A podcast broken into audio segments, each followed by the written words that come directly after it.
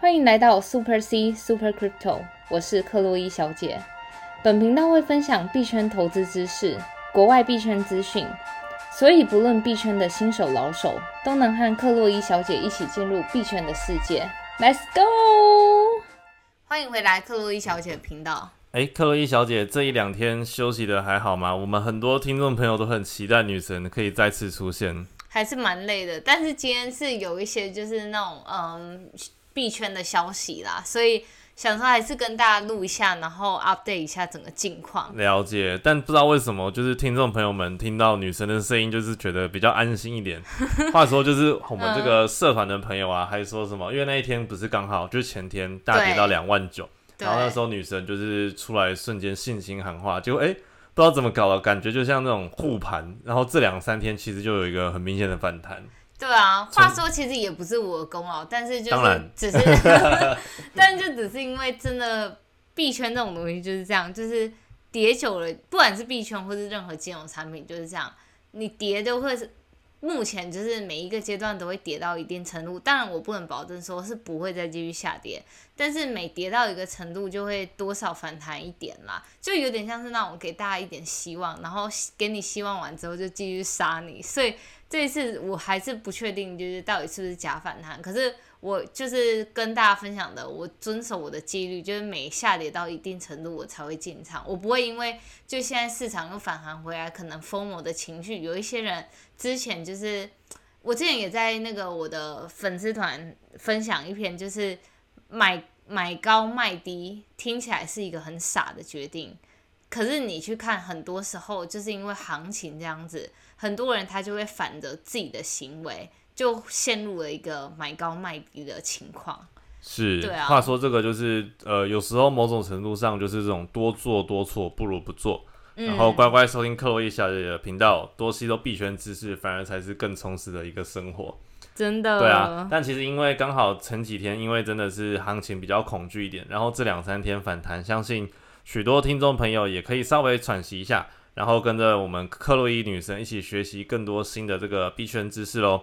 那首先节目的一开始呢，还是要提醒各位听众朋友，疫情期间就是尽量少出门。那出门的话，一定要戴口罩，然后勤洗手，并且在家里乖乖收听克洛伊女神的节目。那如果你是第一次收听我们的频道，或者是认识我们的朋友，一样先回去听我们的 EP 一到十，这个里面会有对许多新手朋友有更多深入浅出的介绍哦。如果你没有在第一篇打滚很久，然后直接收听我们后面的集数的话，可能会觉得略显吃力。所以新的听众朋友们还是建议回去听我们 EP 一到十。那话说，因为刚好这个币圈女神这两三天没有更新 Podcast，然后有在她的粉砖还是有就是出来去安慰我们的币圈朋友们这几天下跌的恐慌的心情。那如果你觉得现在还是很恐慌的话呢，其实也没什么好担心的，因为币圈这个涨涨起起跌跌本来就是一个常态了啦。嗯。好啊，那这个我们一样先回到就是粉丝留言的部分喽。那首先因为刚刚有听到就是前两三天的这个大跌来到这个两万九，嗯，然后有粉丝就说虽然他是小散户，但是一直想要抖内我们币圈女神很久了，所以希望就是等到行情回来的时候，能够请这个克洛伊小姐和了解哥喝咖啡，然后储存信仰的好时机。那通常币圈还是存在一句话，就是别人恐惧我贪婪，但话说就是。因为其实像我也是一样，就是前两天的这个大跌嘛，都知道两万九，大家都很恐惧，但是就是你在当下没有那个勇气敢去做这个加仓动作，而且另一方面，因为我的银弹也快没了，那时候可能剩不到几百、一千出美金，所以觉得啊，要不要再留一点之类的。嗯，所以有时候真的是多做多错啦，就是你当下这个交易的情绪是你没有办法跳脱出去的。我觉得这个问题还是回到，就是很多人会。当时保有银弹，然后就为了要想说一次抄底，殊不知一底还有更一底。所以这种时候，就是我一直在节目上说，就是如果你都能精准预测到抄底的话，那真的是你就可以直接去华尔街，就直接当投行的工作啊。其实连我自己都不能做到这点，所以我很明确知道我是完全没办法，就是那种精准预测哪个是底，然后直接去抄的人。所以。我觉得我就是走一个最傻的方法，就是平均成本法。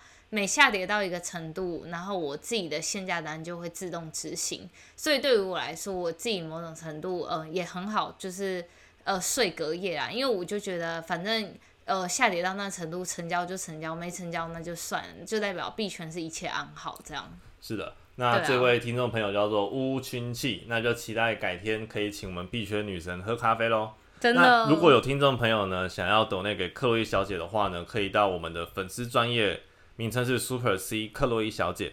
那在她的置顶贴文就有这个克洛伊小姐热钱包的地址以及抖内的连接，看你是要抖内法币或是虚拟货币都可以。那如果你有抖内的听众朋友们，记得一定要私讯克洛伊小姐哦。嗯，好的。好，然后另外一位朋友叫做世红，然后因为他曾经问这个女神问题，就是他不知道怎么样。就是应应该是钱包的问题吗，还是怎样？然后因为刚好女神就是最近这几个礼拜真的比较忙碌啦，因为我相信币圈最近也是风生水起，那在币圈工作也是很多大小事务需要处理啦。但就刚好女神就是刚有时间帮这听众朋友去检查那个钱包的部分，嗯，然后他就觉得哎，女神很贴切啊，很热心这样子。但如果一般听众朋友假设你私讯女神，但是她没有回复你的话呢，也不要灰心，因为。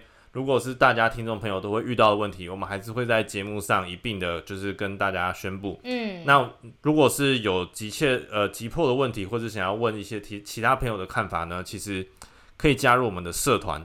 嗯，我们社团的名称是 Super C 克洛伊小姐的虚拟货币学习坊。那我们社团有非常多就是资深的币圈的大哥，像是 Andy 啊、Ivan 啊。还有一些其其他，其就是在币圈都蛮有经验的大哥，他们都会帮我们解决问题的。嗯，好。然后有一个听众朋友叫做刘大卫，然后刚好因为就是币圈女神不是这两三天没有更新 podcast 嘛，然后他就说，哎，终于有自己的时间来听克洛伊小姐的频道了。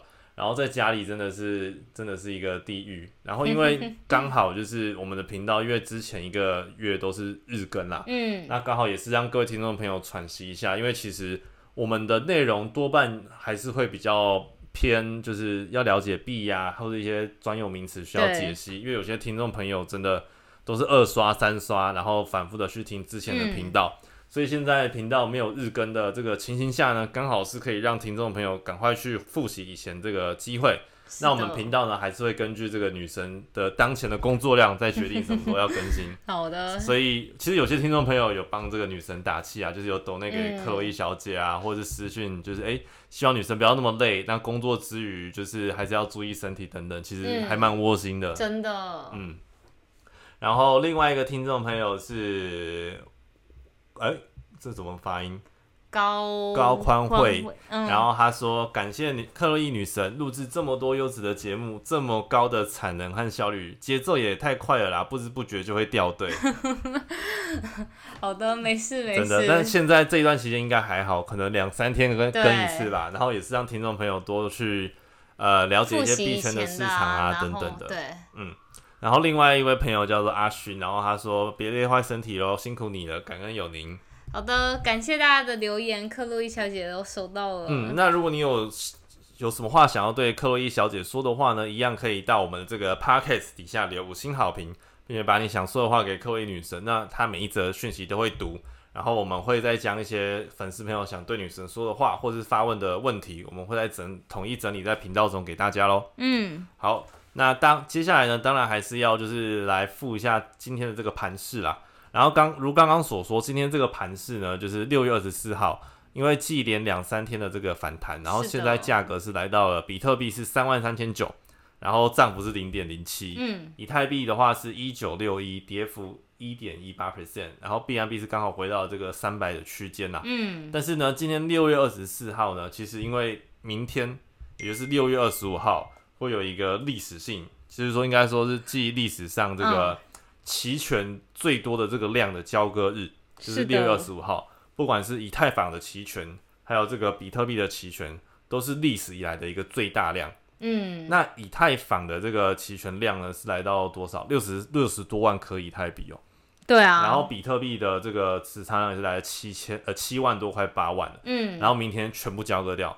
虽然这个以往啊，在每个选择期权要交割的时候啊，如果交割日期快到的话，通常这个不管是多方还是空方的选择权，都会做一个强迫这个对手去逼逼迫他们停损，或者是去履约掉他的这个选择权。嗯，但是感觉起来，虽这一段就是这段期间，虽然这个政府会比较剧烈啊，但是其实这一次的这个历史爆量的这个期权呢，其实呃有可能会剧烈，但也有可能不会。那原因是因为目前的那个痛苦痛苦价格啦，对，就是因为现在这个量虽然是历史新高，但是以以太坊来讲，有一个东西叫做最大痛苦价格。对，那这个 max pain price 就最大痛苦价格的意思，就是说要逼迫这个对手。假设你是你是卖选择权卖方的话，那你要逼迫这个对手在哪一个价格会让这个这个对手是最难受的这个价格。嗯，所以就是。逼迫另一方就是履约或者是投降的这种概念。一个白话来说，就是让那个价格是让买方盈利是最少的，如果你是卖方是最大。对。然后，但是这整个那个最大痛苦指数最大的概念就是是要让那个选择权的卖方亏损是最小，盈利最大。所以这个卖方会逼迫就是这个买方。来到就是让它的亏损是最大的那个价格对，那那个价格其实是要根据所有当前的这个期权的这个量啊，还有履约价等等去去做计算。嗯。但目前来看的话，现在以太坊的这个最大痛苦价格是一千九百二，其实离我们刚刚报的这个一九六一的幅度没有很大。嗯。这也就是为什么有可能就是明天这个这个交易量，哎，不是交易量，就是这个政府不会到那么剧烈，但是也不一定，因为。背后的这个刚刚说六十多万的六十多万颗的这个以太坊的持仓量还没有结算。其实这种东西就是谁都说不准，所以我们能预期到的就是明天可能会有一个巨大政府。那我们唯一能做的就是还是一样，就是控制好自己的仓位以及风险管理。对，就是老有一句话是这样讲，就是神仙打架看不懂话，在旁边看是最好的。嗯，对。那比特币的话呢，最大痛苦价格是四万，然后今天的价格是三万三，所以。比特币的这个最大送苦价格距离有点远啊，就是有可能多方会希望把这个价格逼到四万，让卖方难受。但这一切呢，其实都是要看明天的行情会怎么走。嗯，因为上一次就是那个最大痛苦跟市目跟当时的市值还是。就是市场价格离很远，可是最后就是结算当天那个价格并没有趋向就是最大痛苦的价格。对，但所以这个有点就是像一个那种呃 reference 啦。但即使不管买方或卖方，就算那个最大痛痛苦价格离很远，但是卖方啊或者买方仍然会尽量往那个方向去卖，就是去靠拢。对。然后虽然最后履约价格没有到当前价格，但是呢，一样造成对手就是希望可以让他去做一个。就是怎么讲停损嘛，或是停利这样子。对，嗯，好吧。那明天这个爆量的这个期权呢，就是我们可以再观望一下。嗯，然后下一个就是说到，就是近期其实从五月以来，必然智能链上就是一直有那种不管是闪电带攻击啊，或是 rock pool，就是平台跑路，所谓的平台跑路。但是最现在最新 DeFi 还有一种就是呃玩法是叫 soft rock，就是很像。那种呃，开发者开发平台，他是会将自己就是开发出来的代币，那因为开发者他一般来说都会被分配到呃池里大概有二十 percent 到三十 percent 的币量，所以等于说他手上掌控的算是呃有一定程度的币。那他如果不做平台跑路的话，现在他们出了一个新招，就是他直接在一瞬间把这个币全部卖掉，就等于说造成市场。就是该币的市场价格直接暴跌啦。然后最近的那个有一个平台，就是叫 Polywell，它是在 Polygon 上面的一个项目。然后我今天去看一下，它目前的平台的总锁仓量大概是十一万，其实很少。然后而且它的交易对也是不是主流的那种币的交易对，所以这个平台上的它的币叫 KRILL。然后它当时就是在那个。平台开发者抛售之前，价格是七块，但是等他们抛售完，就是大量抛售、恶意抛售之后，价格就直接砍了九十趴，就剩零点七块啦。其实这个概念就有点像我们。股票啊，有的人就是为了有的公司啊，上市股票最终目的就是想洗一波就跑，然后把这个币价大量哎让这个股价大量的出售，然后导致下跌，它就是赚一波就走，就是洗洗一波就走的概念。那其实这个币圈也是有些项目就是这样，就像刚克洛伊小姐讲的，那其实这个专有名词呢就叫做 soft rock，对，就是有点平台方自己把自己的币全部抛售掉的概念，对啊。洗一波就走。那刚刚讲到这个项目叫做 Polyhole，就是刚刚克洛伊小姐说的，在这个 Polygon 上面的这个项目呢，最近就发生了这个 Soft Rock，S O F T R U G。就是我们在币圈呢，很常看到 R U G 这个词，嗯，但如果你要硬翻译这个词，其实有点难翻译。对我真的没有办法翻出来。那你常看到这个 R U G 啊，Rock Pool 的话呢，就是说，哎，平台方跑路，或者是这个项目方把钱钱捐走了，捐款逃逸。对。那如果是刚刚讲到这个 Soft Rock 呢，S F O T R U G 的话，就是平台方他没有跑路哦，他是把自己的这个币大量的抛售，然后这个币价大跌，然后就不管了。所以有点像，假设你是投资这个，你有买这个代币，或者是说你有这个代币的话，那这个投资人，你是这个投资人，但是你的投资的这间公司就不负责任，把这个币价大量的建售这样子。我觉得这其实整个运作原理跟那个闪电贷是非常类似的。闪电贷运作原理就不会是平台方自己去搞一个大大批的卖出那个平台币的概念。那个闪电贷的概念就是，呃，可能是像克洛伊小姐很会写程式，然后我就自己去那个贷，就是上面做无担保贷款，拿到很大笔资金之后，买了大量的平台的平台币，然后直接去抛售，就是很像就是我们刚刚说的那个 soft rock 一样。可是这两个最大的差别就是一个发起者不是开发平台。这种就会被称之为闪电贷。那如果另一个发起的是平台方的话，这个就叫 soft rock。这样是，但是我有一个想象，就是说这种事情会不会发生在现实生活的传统金融这样当中？我举一个例子，假设我今天想要做传统现实传统金融市场的这个闪电贷，对，那我去银行借了可能呃十亿台币，好，我随便讲。可是你不可能啊，银如果是在 C Fi 的世界的话。你都必须要有担保贷款啊，平台那个银行不可能直接给你十亿啊，可是，在 DeFi 上面，你可以直接就是做一个那个无担保贷款。了解。那假设如果我没有做任何担保，然后银行最多能借我的钱，假设两百万台币好了，假设啦，然后可能拿我的什么信用担保，我也我也不管，然后我这两百万呢，我可能去股票台股，然后买一个交易量非常小的这个股票。我觉得这这这的确是，然后我就去当主力划线，有点这种概念。但是因为像刚刚克洛伊小姐讲，这种事情在传统金融很难发生。第一个，你要借钱，然后再去炒票，它就已经变成是两阶段的事。对。但这个闪电贷呢，它就是透过城市，在同一个同个时间点，同一个区块之间做借钱加洗钱加大量抛售，嗯，在可能短短的几秒或者几分钟内完成这样的动作，所以。呃，虚拟货币的世界就会有这种闪电贷攻击。是的。那我们用传统金融解读，就是刚像有点像我讲那个概念，但是就资金盘，然后大量握有资金炒一波，但就变成是要分阶段，然后还有这个银行信用等等问题，所以比较不会在传统金融发生，但可能也是有。但这个 DeFi 的事件呢，就是发生非常多，尤其是我们频道之前介绍过非常多次这个。币安智能链发生了大概有哇八九起这个闪电真的，所以最近近期就是很多粉丝朋友们私讯我，就说，哎，克洛伊小姐 DeFi 都用什么还是什么的？因为他就说他有点在考虑说要用那个币安智能链上。那在这边我就是给大家一个 NFA 的建议，就是我自己目前就从五月的时候我就全数把我必安智能链 DeFi 的资金都撤掉了啦，所以。就剩下的就留给大家自己去想象，因为你知道，就像这些平台刚说的那个 Polywell，它的平台给出的 APR 达到十四万 percent，APR 就这个年化年化报酬，对年化收益率，它居然给你十四万 percent，太高了，对啊，太恶心了，蛮可疑的，看到都不太敢投。对，所以我觉得大家自己小心，有时候不要因为就是这个高 APR，结果就是。就是那种反而害了自己，所有资金全部没了。是这样。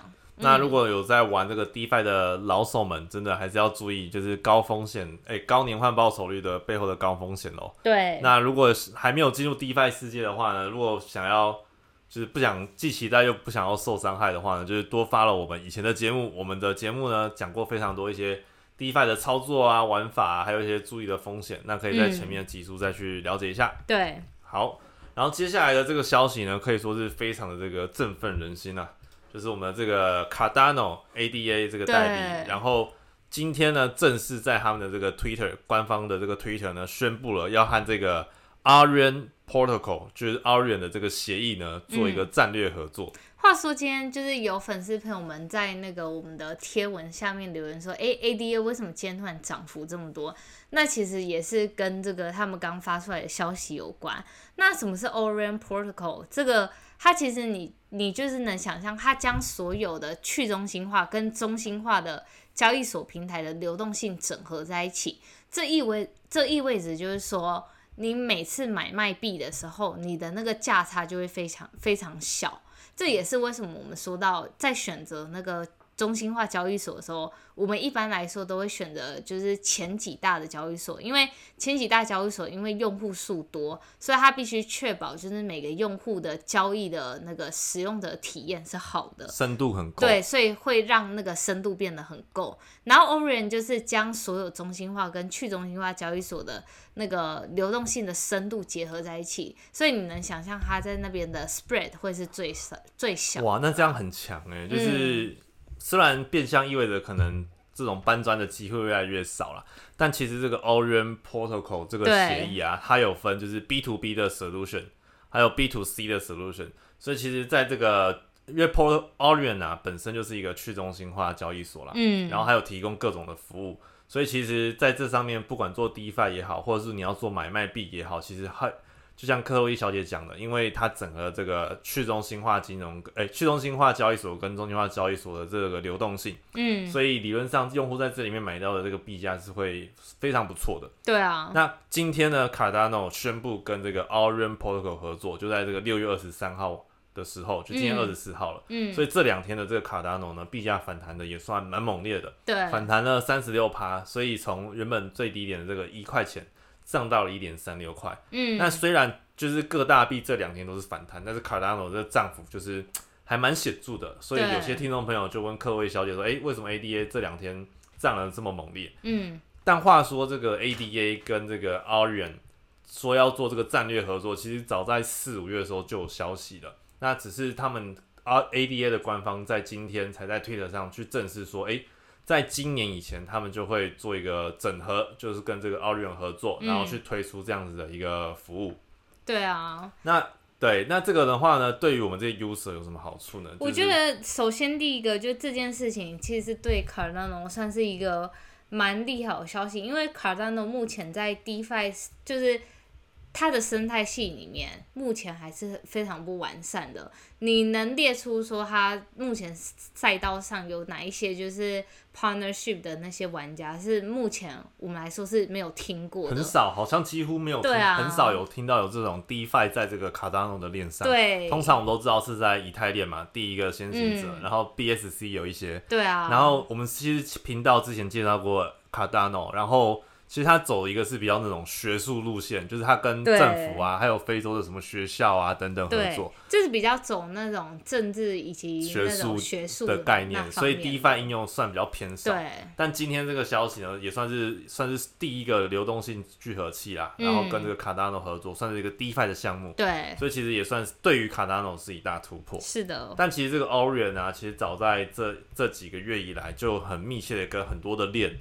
做整合，包括我们之前介绍过的波卡啊，然后以太链是本身之前就有的，嗯，所以其实 Orion 的这个 solution 其实是蛮全面的。那有这一次的战略合作，对于 ADA 来讲，其实是一个很大利好。那对于 Orion 呢，我看一下它它的这个平台代币叫 ORN 啦，然后价格现在其实大概在五块钱左右。但是这两天虽然有反弹，但是就是一个惯性正常反弹，跟其他小币一样。所以对于 a r i a n 来讲，这个币价没有很显著的反弹，但对 ADA 就像刚刚克洛伊小姐讲的，就是一个很大的一个反弹。这样，我觉得对 a r i a n 我不我自己来看来，其实是没有特别什么利好了，因为它现在目前本身就在一个呃吞吐量很高的公链叫 e l r o n 然后吞吐量很高的意思是就是每秒交易就是每秒钟能处理的交易数量，那现在那个 Elrond。代号叫 EGLD，它每秒可以处理是两百六十 K。那你能想象，就是比特币每秒是七笔，Ethereum 每秒十五笔，必然智能链五百笔，然后那个 Solana 五百千，然后它哎，Solana 是五万啦，五万，然后 Elrond 是二两百六十千。对，就是 Elrond 这个公链呢，它也是可以运作这个智能合约的公链，然后也是采这个 Proof of Stake 权益证明的这个公链上啦。但其实 Orion 呢，它的战略目标跟 Cardano 合作，我们我自己是想是因为 Cardano 虽然生态系没到很完整，但它的这个 scalability 就这个可规模化的这个特性，还有 ADA 本身既有的这个 user 来讲，其实也是能够。Benefit 到这个 Orion Protocol 啦，我觉得其实就是就那种嗯拓展名声，因为 ADA 目前名声还蛮响亮的嘛，所以其实算是一个很好的那种 marketing 战略互战略互惠的对很好 marketing 的平台。然后另一方面，也就是假设你平台上有多少使用者，就直接免钱的吸过来了。是是是，对啊。那其实假设像我们这种一般 user 啊，其实根据这个项目来讲呢，如果你有在这个 Orion 去做这个 DeFi 的话呢，但将来 ADA 跟这个 Orion 整合的话呢，就可以更透过怎么讲，在这个 DeFi 当中去得到一个更好的币价。嗯，然后因为这个流动性很够嘛。对。然后呢，就是另外一个卖点呢，就是这个战略合作卖点在于说，ADA 的这些使用者，Cardano 的使用者呢，他就可以透过。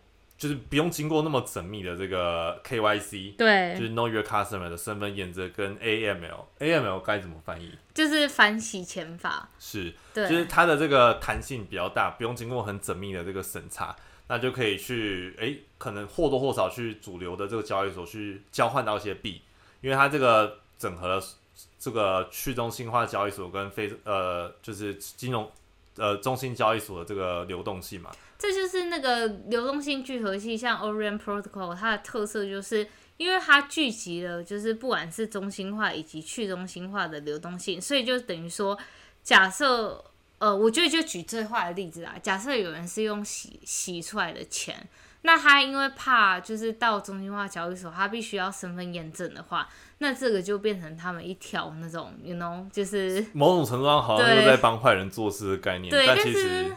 但是这种东西就是一刀有两面嘛。你如果说它对整体社会的效益，那当然是可能会多过于那个坏人使用它的那个负面的帮助啦。但无论如何，就是 Cardano 跟 Orion Protocol 的这个战略合作呢，确实帮助了这个 Cardano 的币价有显著的一个推升啦。嗯，所以如果你是 ADS 有者，或者说哎你还没有买这个 Orion 有兴趣的话呢，可以了解看看。但建不建议买？我们频道呢一般都是 NFA。就刚好最近这个小币的 season 比较这个没有那么的剧烈，就是说比较比较这些死气沉沉的状态，所以我觉得大家可以学习，然后多关注这两个币。那至于要不要买呢，就是还是让各位留给各位听众朋友去做判断喽。嗯，是的。那介绍完这个比较一个大方向这个战略性项目呢，我们来听一些呃另外一个也是狗币。嗯，那狗币的这两天的反弹也是这个非常的猛烈啦，三天涨了四十一趴。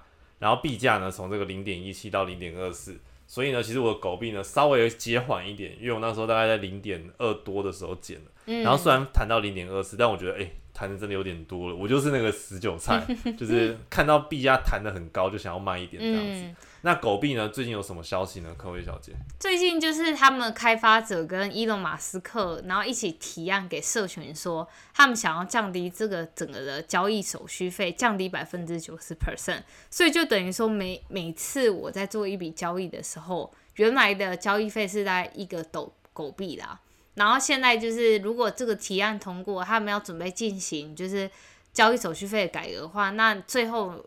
新的交易手续费只要零点一狗币，那为什么他们这么提案的原因，是因为如果你想要让一个货币或是一个币种被广泛的使用，尤其是像是那种日常的交易，日常的交易你可以想象，就是它交易速度、交易的量非常大，而且就是数量也会非常多。那这时候如果你的就是链的性能不好的话，你很容易就没有办法，就是这么快的处理那些东西，它可能就是会一直在那种 pending 的状态，所以一个交易也没办法做完整的交易这样。所以这时候他们就提出来说，就是他们想要就是让整个交易手续费降低，这因此就可以，比如说有可能就是像第三世界的国家人，可能就会因为像比特币、以太坊的交易手续费都这么高，他们光自己每天赚的钱根本都不够付那些交易手续费。哪能用就是这些什么区块链技术进行日常的交易？然后所以就是这为什么他们要就是那种降低交易手续费的原因啦。了解。然后不过这整个提案也必须经过社群同意，其实就是像之前的那个比特币的软软分叉升级。这也都是必须要经过整个开发者社群的同意，因为如果你是单就一个人就能同意的话，那你就变成中心化的开发者，但就是完全违反了区块链世界的去中心化这样子。诶，但话说这个啊，就是你持有狗币的话，是不是有这个治理代币的功能？你可以在这个社区进行投票，会不会？你持为持有狗币的这个使用者是有办法参与这个投票，去决定说要不要去让大方向通过这个交易手续被降低的这个嗯案。我觉得可能就是你要非常是算是大的用户，对啊。对，但如果手中握有狗币，然后它的白皮书如果是有这个治理代币的部分的话呢，就可以参与看看咯。嗯，好，那我们今天就到这边喽。好，那如果你有什么话想要对克洛伊小姐说的话呢，可以留言给克洛伊小姐的 podcast。那如果想要给董内克给克洛伊小姐的话呢，可以到她的粉丝专业，名称是 Super C 克洛伊小姐，在她的置顶贴文呢有这个董内的连接。那我们频道呢最近因为真的因为其实有点忙忙碌，所以我们在这个日更的部分可能会就是再调整一下。那刚好也让各位听众朋友就是多去吸收以前的这个知识。是的。那如果有任何反馈呢，都可以在私讯克洛伊小姐或者留言给我们哦。好的。好，那我们的节目就录到这边，我们下期再见。See you。